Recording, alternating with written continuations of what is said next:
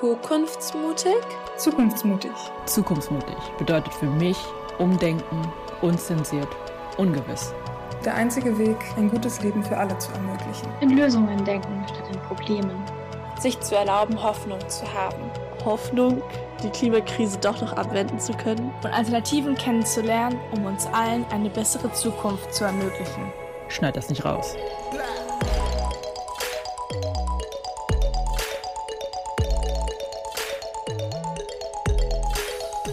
Eine Gruppe junger Menschen, die die Welt ein Stück besser machen wollen.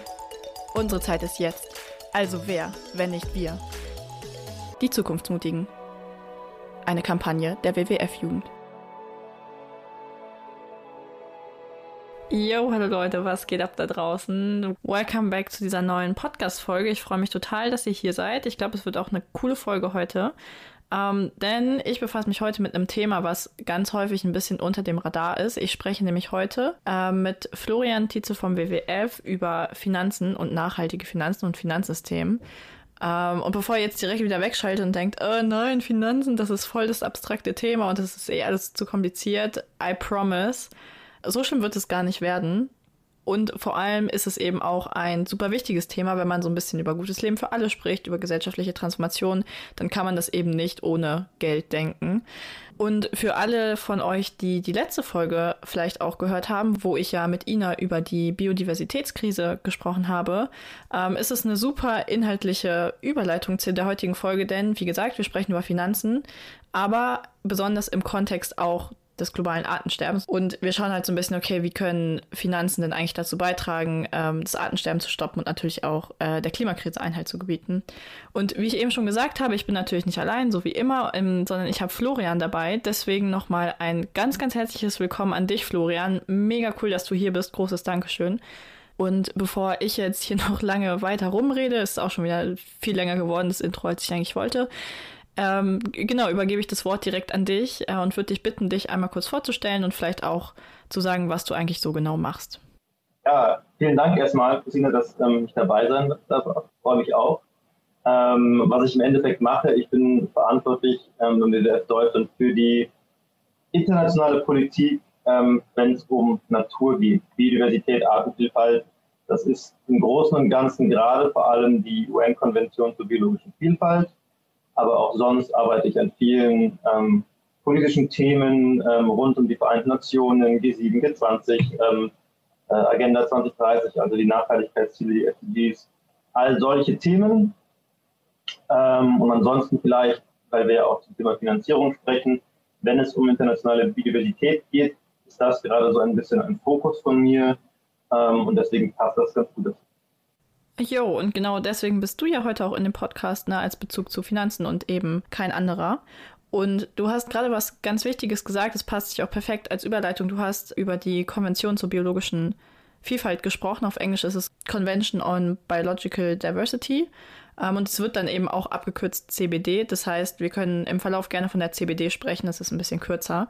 Und ich würde dich vielleicht ganz kurz bitten wollen, ob du vielleicht erklären kannst, was genau eigentlich hinter der CBD steht, beziehungsweise was das ist. Ähm, weil die ja doch recht wichtig ist, aber ich glaube, relativ viele Leute, die heute zuhören, noch nie davon gehört haben. Ich habe davon halt vorher auch noch nicht gehört, bevor ich mich für diesen Podcast ein bisschen eingearbeitet habe. Deswegen, genau, erklär einfach gerne ein paar Sachen dazu. Sehr gern. Ähm, ich mache dann erstmal zwei oder beziehungsweise fast drei Schritte zurück, ähm, weil das hilft vielleicht für den Kontext. 1992 wurden in Rio ähm, die Rio-Konventionen ins Leben gerufen. Äh, die drei großen Umweltkonventionen. Dazu gehört die Klimakonvention, wo jetzt auch der Pariser Vertrag unterläuft. Dazu gehört die CBD, Biodiversität, und dazu gehört die CCD, das ist die Konvention zur Bekämpfung der Wüstenbildung. Die ist nochmal so ein bisschen mehr Nische. Ähm, aber alle drei gehören zusammen und funktionieren eigentlich auch zusammen. Also man hat damals erkannt, das sind die Umweltprobleme der Welt und die müssen wir auf diesen drei Ebenen lösen.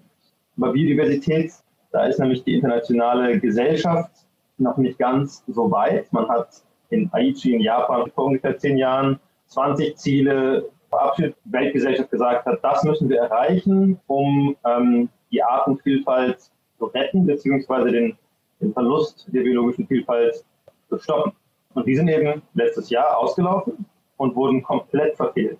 Und jetzt eben ist der Zeitpunkt gekommen, das wäre eigentlich Oktober letztes Jahres gewesen, wo ein neues Abkommen hätte verabschiedet werden sollen, um eben jetzt zu sagen, bis 2030, was tut die Welt, um jetzt doch noch den Verlust der biologischen Vielfalt und den Kollaps unserer Ökosysteme zu verhindern. Aber wir hoffen, dass ähm, in der ersten Jahreshälfte nächstes Jahr dann wirklich mal ein Abkommen besteht, denn die Zeit läuft und, und sie läuft schnell. Ähm, und da stehen wir jetzt gerade. Vielleicht noch kurz zu dem Punkt, was denn da wirklich geschehen muss, ähm, was auch in der Vergangenheit eben nicht geschehen ist. Man hört in den Medien, wenn es zu, zu dem Thema etwas gibt, meistens Schutzgebiete, 30 Prozent der Erde soll unter Schutz gestellt werden. Das ist gerade so ein prägnantes Ziel, das da eventuell drin vorkommen könnte. Das ist super wichtig, aber auch ähnlich wie beim Klima werden wir es bei der biologischen Vielfalt nicht schaffen, diese, diese Kehrtwende einzuleiten, wenn wir nicht wirklich unser Produzieren, unser Konsumieren, unsere ganze Wirtschaft wirklich anpassen, die eben auf Kosten der Natur funktioniert, so wie sie aktuell funktioniert. Unsere Wirtschaft, unser Handeln, ähm, unser Konsumieren, all das sind natürlich schwierige Entscheidungen für Politiker, aber die müssen getroffen werden, wenn wir Volk haben wollen. Ich stimme dir total zu bei dem, was du gerade gesagt hast mit dem Global Scale, also dass man das vernetzt betrachten muss und das gar nichts bringt, zu sagen, okay, wir denken jetzt nur innerhalb von Ländergrenzen, ähm, weil solche Themen wie Klima, solche Themen wie Artenvielfalt kannst du nicht in Ländergrenzen denken. Deswegen, ja, Riesenfan einfach von dieser globalen Perspektive. Und auch, was du gesagt hast, ähm, dieser gesamtgesellschaftliche Aspekt, ne? also wir müssen ja auch ähm, es muss sich am System selbst was ändern. Da kommen wir später noch mal ein bisschen in Detail drauf. Deswegen würde ich das jetzt erstmal einfach so stehen lassen wollen. Ich habe mir trotzdem ein paar Punkte noch notiert und ähm, würde noch mal bei ein, zwei Sachen nachhaken. Und zwar hast du ja von den Aichi-Zielen erzählt und dass sie komplett verfehlt wurden. Und ähm, da muss man tatsächlich traurigerweise sagen, das ist ja nichts Neues. Das passiert häufig eigentlich, dass ähm, ja, Versprechen gemacht werden, die am Ende nicht eingehalten werden. Und ich glaube, da ist nochmal wichtig zu wissen, dass Konventionen rechtlich nicht bindend sind. Ich glaube, korrigiere mich, äh, wenn ich falsch liege, aber das ist bei einem Abkommen auch der Fall. Aber vielleicht kannst du trotzdem noch mal so ein bisschen Bezug darauf nehmen, was genau jetzt vielleicht der Unterschied zwischen Konvention und Abkommen auch ist, einfach nur damit wir diese Begrifflichkeiten ein bisschen klarer bekommen. Das sind super wichtige Fragen. Wenn ich sage Abkommen im Deutschen, dann meine ich damit eine Einigung, dass man sich zu diesen neuen Zielen einigt. Die Welt einigt sich, verhandelt, was sie zusammentun möchte. Und in der internationalen Diplomatie ist sehr, sehr wenig rechtlich bindend. Es gibt da den UN-Sicherheitsrat, der bindend ähm, Entscheidungen treffen kann, die dann sanktioniert werden, wenn sie nicht eingehalten werden. Ähm, aber das ist ja auch immer so die Frage, wenn ein Land jetzt die Ziele nicht erreicht, da gibt es keine Wirtschaftssanktionen von irgendeinem anderen Land. Und das ist auch nicht der richtige Weg, denn wir brauchen hier, wie gesagt, ja äh, viel mehr eigentlich globale Solidarität. Wir haben biologische Vielfalt sehr ungleich verteilt auf der Erde, wie zum Beispiel im Amazonas, wo die Länder, die sie in ihren eigenen Grenzen haben, ähm, viel mehr tun müssen eigentlich als die Länder, die äh, das nicht haben. Aber man muss ja sich ja auch vorstellen, wenn ein Land in Afrika oder Südamerika jetzt die Hälfte ihres Landes aus ihrer Sicht nicht mehr wirtschaftlich so verwenden darf, dann sagen die, naja, dann brauchen wir dafür eine Entschädigung. Und wir brauchen da globale Solidarität und wir müssen verstehen, dass wir hier unsere gemeinsamen globalen Güter schützen wollen, die uns allen helfen und die wir alle brauchen. Das ist ein super wichtiger Punkt. Ähm, und es ist auch super, weil das war nämlich tatsächlich die zweite Sache, die ich ansprechen wollte. Ähm, du hast nämlich gerade davon gesprochen, dass wir eigentlich maximale Solidarität brauchen auf globaler Ebene. Und ich glaube, wir brauchen auch vor allem maximale Transparenz und auch ähm, einen ganz, ganz, ganz offenen Dialog. Man muss nämlich bei diesem Thema überhaupt sehr aufpassen, dass man nicht in diese neokolonialistischen Strukturen reinrutscht und es am Ende wieder so ist, dass der globale Norden dem globalen Süden diktiert, hier so und so habt ihr eure Umwelt zu schützen, damit unsere globale Artenvielfalt erhalten bleibt. So, das, genau das darf es nämlich nicht sein, unter keinen Umständen. Und wir brauchen gleiches Mitspracherecht für alle beteiligten Staaten und wir müssen uns eigentlich als Weltgemeinschaft überlegen, okay, wie wollen wir denn gemeinsam damit umgehen, unseren Planeten zu schützen und unsere Lebensgrundlagen zu schützen. Das ist Punkt eins. Und Punkt zwei, du hast es auch eben kurz angerissen, sind äh, nämlich die Naturschutzgebiete.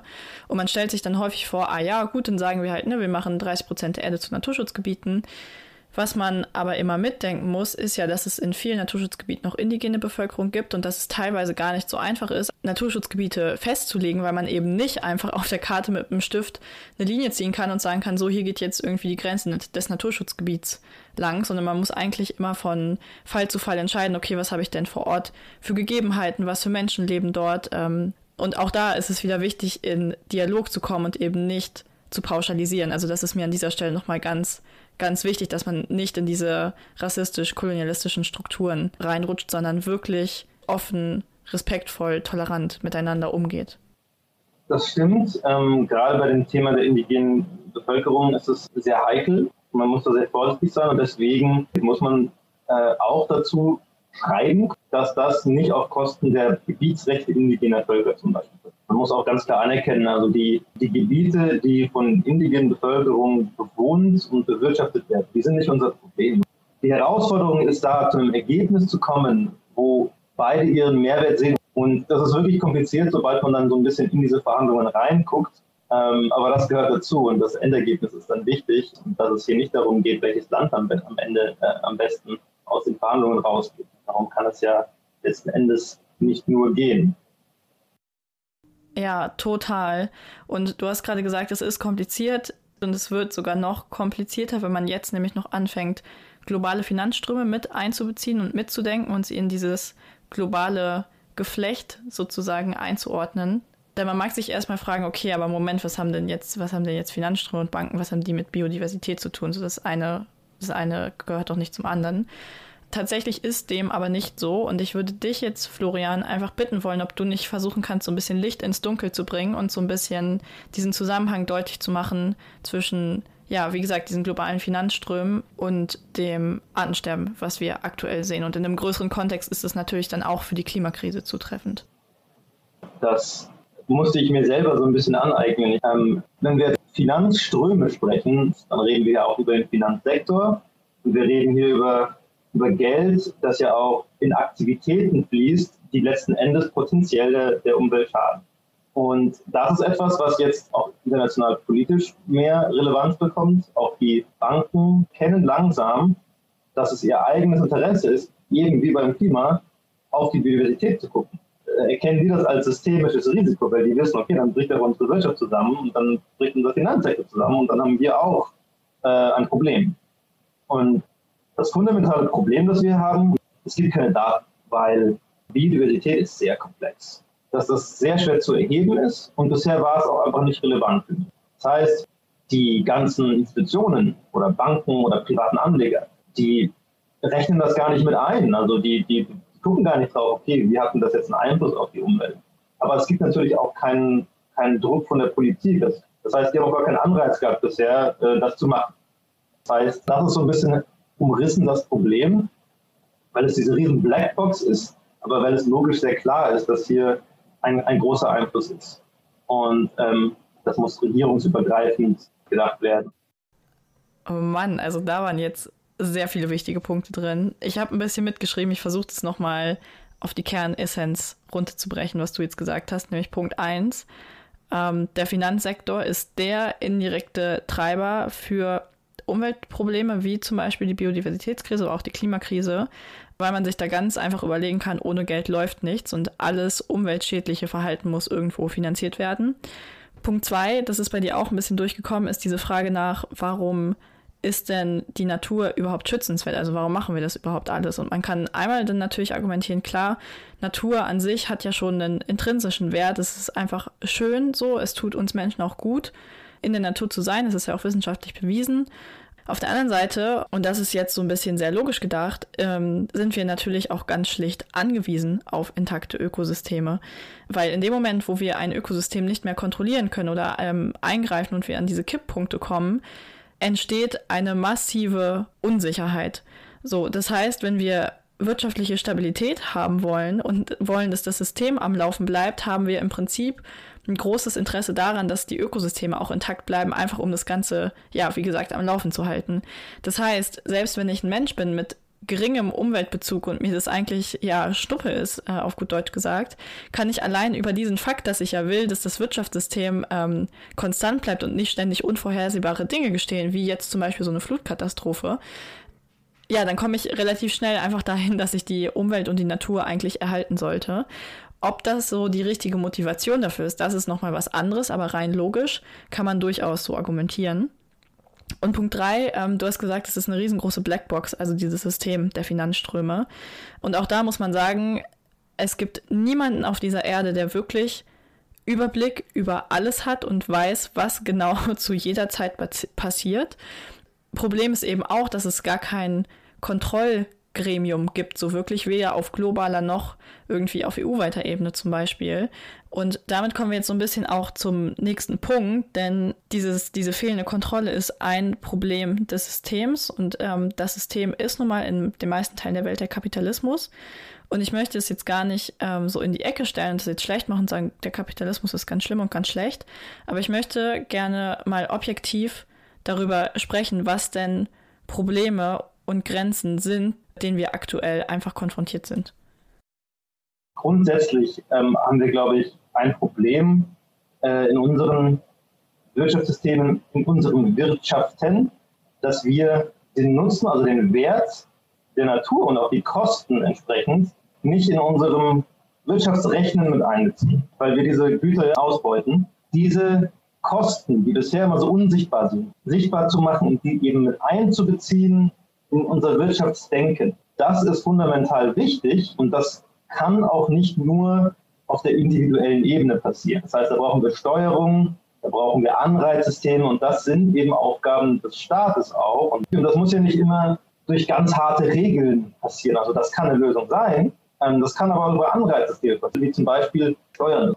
Ja, und dann kommen auch ganz andere Profitrechnungen dabei raus und vielleicht ändert das dann auch komplett unser Wirtschaften, weil weniger Aktivitäten gemacht werden, die extrem schädlich für die Natur sind. Ja. Also ich muss sagen, ohne es zu wissen, hast du mir jetzt gerade die perfekte Überleitung zum Lösungsteil hin kreiert. Wir sind jetzt nämlich bei den Lösungsansätzen. Ähm, und du hast gerade schon gesagt, so eine Sache ist, dass wir die Kosten, die für die Umwelt später entstehen, ähm, mit einpreisen müssen und mitberechnen und mitdenken müssen. Du hast dann ganz kurz noch angerissen Besteuerung. Und ich würde dich jetzt einfach mal bitten, ob du das noch mal ein bisschen konkretisieren kannst und vielleicht, ja, sagen wir mal drei Sachen nennen kannst, die aus deiner Perspektive notwendig wären, damit wir das Finanzsystem halt grüner und nachhaltiger gestalten könnten. Ja, gern ähm, wir brauchen erstmal Transparenz. Und dafür müssen erstmal diese Daten generiert werden. Das heißt, Regelungen eigentlich zu sagen, ihr müsst das offenlegen. Ähm, das ist eine Sache. Was wir auch brauchen, sind Taxonomien. Also Kategorisierungen von Wirtschaftsaktivitäten, die schlecht oder gut sind. Und dann wird da kategorisiert, okay, was ist denn grün und was ist nicht grün? Und was ist vor allem braun, also was ist ganz schlecht? Allein das hat dann natürlich schon einen wahnsinnigen ja, Steuerungswert, wenn dann ja, laut der EU-Taxonomie äh, X Unternehmen macht vor allem braune Wirtschaftsaktivitäten. Das ist natürlich schon für die äh, dann ja in der Öffentlichkeitswahrnehmung ein Riesenanreiz zu sagen, ah, ja, und ähm, als drittes vielleicht, wir brauchen eine globale Orientierung. Wir müssen diese, diese Welten verbinden. Finanz, Wirtschaft und Umweltwelt. Ja? Also einerseits müssen globale Ziele festgelegt werden, ähm, was getan wird. In der Umsetzung muss das dann aber bedeuten, dass sich Finanz-, Wirtschafts- und Umweltministerien zusammensetzen und gemeinsame Lösungen finden, wie sie das umsetzen wollen. Hast du sehr schön gesagt. Äh, gute drei Punkte auch, wie ich finde. Ähm, ich würde tatsächlich noch mal ganz kurz versuchen, ein bisschen den Bogen zu uns und zu unserer Kampagne zu spannen, ähm, weil man sich bei der heutigen Folge, glaube ich, schnell fragt, ja, aber was haben denn jetzt Finanzen eigentlich mit dem guten Leben für alle zu tun und was hat das mit Postwachstum zu tun? Ähm, und zum einen muss man natürlich sagen, dieser Gemeinsamkeitsgedanke, ne, also Dinge gemeinsam zu lösen, mehr Beteiligung, Transparenz zu schaffen, das ist ja schon mal Teil ähm, eines guten Lebens für alle. Und zweitens muss man sich natürlich auch klar machen, dass wir wahrscheinlich erstmal, ich meine, man weiß nicht, was in 200, 300 Jahren der Fall ist, erstmal nicht ohne Geld und ohne Finanzen auskommen werden und dass eben ein Finanzsystem so ein bisschen den Rahmen darstellt für das Handeln einer Gesellschaft. Das heißt, wenn wir diesen Rahmen schon nachhaltig gestalten, ist er eben ganz wichtiger Teil dieses, dieses guten Lebens für alle. Also so viel zur Einordnung des Themas in die Kampagne. Ähm, und dann würde ich noch kurz einen kleinen Exkurs einschieben wollen, ist mir gerade so durch den Kopf gegangen, weil die Lösung, die du jetzt genannt hast, ja doch eindeutig in der politischen Ebene liegen und ich glaube, es passiert schnell, dass man sich als Privatperson dann fragt, ja, okay, und was kann ich jetzt machen? Und sich so ein bisschen hilflos vielleicht auch fühlt. Ähm, und mir sind da spontan zwei Sachen eingefallen. Das erste sind grüne Portfolios und grünes Investment. Das heißt, dass wenn ich Geld anlege, ich es so anlege, dass es nicht für Dinge verwendet wird, wie zum Beispiel Rüstungsexporte äh, oder genau klimaschädliche Unternehmen, sondern dass halt ähm, das Geld, was ich anlege, da rein fließt, Projekte zu unterstützen, die pro Umwelt und pro Menschen sind. Das ist das eine. Und das andere ist, ich kann auch meine Bank wechseln. Also es gibt ja mittlerweile Umweltbanken oder auch grüne Banken, zum Beispiel GLS Bank oder Triomedos Bank. Ich will da jetzt auch gar nicht für eine bestimmte Bank Werbung machen. Und ich glaube, diese zwei Sachen sind schon gute Dinge, wo ich für mich im privaten Bereich zu diesem großen Thema Finanzen beitragen kann und auch das Gefühl habe, ich komme in die Selbstwirksamkeit, was halt nie verkehrt ist. Genau, und Florian, wenn dir jetzt da spontan noch Sachen zu einfallen, dann kannst du gerne auch noch äh, einen Tipp geben. Ich kann zwei Sachen noch sagen. Das erste war, langfristig ist es natürlich jetzt nicht ausgeschlossen, dass wir mal in so ein System kommen, wo jetzt nicht der BIP, also das, das Wirtschaftswachstum, der primäre Regler ist für, ähm, ob es uns gut geht. Ja, so denken wir ja gerade. Also Wachstum ist gut, mehr produzieren, mehr konsumieren, aber ähm, Glück, gutes Leben für alle ähm, dafür braucht es mehr. Also wir müssen über dieses Wachstumsdenken ein bisschen hinauskommen. Aber das dauert. Ich glaube, das Wichtigste ist tatsächlich diese Aufmerksamkeit, diese Wahrnehmung und auch in gewisser Weise das Verständnis, ähm, um was es hier geht, wie fundamental das Thema ist, was es für ein gemeinsames Interesse hier gibt, dass das uns alle essentiell wichtig ist. Und einfach jeden Tag ständig diese Aufmerksamkeit zu haben, Gespräche zu führen und das weiterzutragen, das hat, eine Macht. Und umso mehr Menschen das tun, umso mehr Menschen das so als ihre als Mainstream-Lebenseinstellung auch sehen, umso weniger kann das ignoriert werden von der Politik.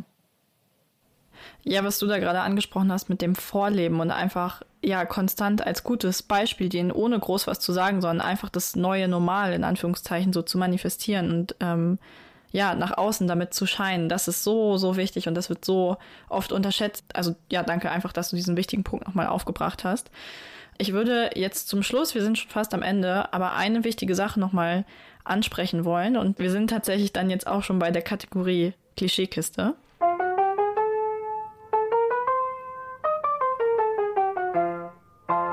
Und werden jetzt mal maximal visionär, denn alles, worüber wir bis jetzt gesprochen haben, liegt ja noch an Lösungen innerhalb des Systems. Die Frage ist doch aber, gibt es vielleicht auch eine ganz andere Art des Wirtschaftens und können wir unser Finanzsystem vielleicht auch ganz anders denken? Und das Klischee, was ich mir dazu passend rausgesucht habe, ist nämlich, kein Kapitalismus ist auch keine Lösung und andere Systeme sind nicht besser. Ich würde dich jetzt gerne fragen, glaubst du, da ist was dran? Es muss eine Alternative geben. Also ich glaube nicht, dass wir von heute auf morgen ein anderes System schaffen können, aber wir müssen in Lösungen denken. Also zum Beispiel, dass wir uns an Wachstum orientieren, an Profit. Das muss sich ändern. Ähm, in welchem System sich das ändert und wie dann ähm, auch politisch der Rahmen geschaffen wird, das ist wirklich eine sehr komplexe und schwierige Frage. Ähm, es gibt ja schon Länder, die das anders machen. Bhutan zum Beispiel, also die messen Erfolg ihrer Politik an Glück. Das kann man zumindest mal als Inspiration nehmen. Aber ja, ich, ich glaube, wir müssen unser System schon ändern. Die Frage ist, wie radikal, wie schnell schaffen wir das und in welche Richtung gehen wir da. Aber das ist eine Forderung, die wir auf jeden Fall brauchen. Mm. Ich glaube, am Ende ist es im Kern eigentlich diese Frage nach, was ist uns eigentlich wichtig? Sind wir als Menschen uns wichtig, unsere Gesundheit, unser Wohlbefinden, eine intakte Natur? Oder ist uns eben Wirtschaftswachstum, Geld, ist uns sowas wichtiger? Und ich für meinen Teil finde die Antwort auf die Frage halt gar nicht schwierig so, weil natürlich möchte ich, dass wir unseren Planeten als unsere Lebensgrundlage erhalten, weil es halt auch einfach super schön hier ist. Ne? Also ich habe halt auch gar keinen Bock zum Beispiel jetzt auf dem Mars zu leben. Also ist mir halt auch egal, ob die NASA da jetzt irgendwie daran forscht, wie man da vielleicht in irgendwelchen Kapseln leben kann. Aber wir haben doch schon diesen Planeten, der halt total toll und total wunderschön ist. Und ähm, ja, wir sollten eigentlich alles daran setzen, den zu erhalten und nicht irgendwie zu gucken, ja, aber wie können wir denn vielleicht mal so auf dem Mars leben? Und ja, was mir halt immer total viel Hoffnung macht, ist halt, dass es auch schon so viele tolle Möglichkeiten gibt. Und das Zweite, was ich auch immer noch sehr hoffnungsgebend finde, ist, dass man sich ja überlegen muss, dass Kapitalismus an sich zum Glück ein menschengemachtes System ist. Das heißt, Menschen können das auch wieder verändern und das ist halt nicht Gott gegeben und wir sind nicht dazu gezwungen, für immer in diesem System zu leben, sondern wir können eigentlich das nach Belieben umgestalten und es so gestalten, dass es uns halt gut tut und ja, diesem Planeten gut tut. Und ich würde äh, an der Stelle auch noch total gerne kurz eine Empfehlung raushauen und zwar ist das eine Filmempfehlung für den Film Ökonomia. Der stellt auch nochmal total gut dar, weil darüber können wir in diesem Format gar nicht ähm, reden, weil es deutlich zu weit gehen würde, aber stellt halt auch nochmal diese Verbindung zwischen Wirtschaftswachstum und auch Verschuldung zum Beispiel da. Also, dass es halt Wachstum nur geben kann auf der einen Seite, wenn sich auf der anderen Seite jemand verschuldet. Ja, und schafft es halt total gut und vor allem halt auch gar nicht trocken, diese große Blackbox-Finanzsystem zu erklären. Und das wollte ich jetzt am Ende nochmal so loswerden. Und apropos Ende, weil wir jetzt nämlich schon am Ende sind, gibt es aber noch eine Frage, die ich immer ähm, zum Schluss stelle und die meisten werden jetzt wissen, was kommt. Aber lieber Florian, ich möchte dich auch am Ende fragen, du kommst nicht darum herum, was heißt Zukunftsmut für dich? Also für mich heißt es auf jeden Fall, ähm, über Grenzen hinaus zu denken und das Ziel nicht aus den Augen zu verlieren, wenn es auch vielleicht in einer Generation liegt, zu der ich gar nicht mehr gehöre, vielleicht einer Utopie zu folgen und vorzustellen, was es eigentlich ist, wo wir hinwollen, dass alles, was wir tun, gerade eben Schritte dahin sind. Dass wir uns nicht auf Kompromisse einlassen, wenn es darum geht, unsere Lebensgrundlage zu Das lasse ich jetzt einfach mal so stehen, kommentiere das auch gar nicht weiter und möchte mich einfach nochmal bei dir ganz herzlich bedanken dafür, dass du die Zeit genommen hast, Florian, dafür, dass du hier warst, für den ganzen Input. Ich fand, es war ein sehr, sehr cooles Gespräch und ich hatte auf jeden Fall echt viel Spaß. Ja, sehr gerne. Danke, dass ich dabei sein durfte. Ich hatte auch viel Spaß. Ähm, kann vielleicht noch nur noch eine letzte Botschaft im aktuellen Kontext geben. Macht die Wahl zur Klimawahl, aber macht sie auch zur Biodiversitätswahl. Oha, das war ja jetzt voll das Shoutout an alle da draußen. Aber ja, sehr, sehr guter Aufruf. Und Leute, nehmt euch zu Herzen, was Florian gerade gesagt hat.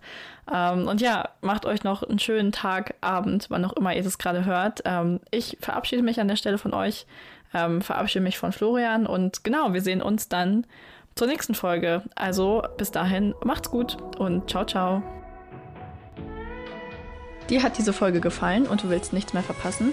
Nice! Dann abonnier doch einfach diesen Podcast, empfehle uns deinen Freunden oder folg uns auf TikTok und Instagram. Dort kannst du auch deine Stories und Erfolge mit dem Hashtag Zukunftsmutig teilen. Und denk immer daran, Zukunft ist, was du daraus machst. Die Zukunftsmutigen. Eine Kampagne der WWF-Jugend.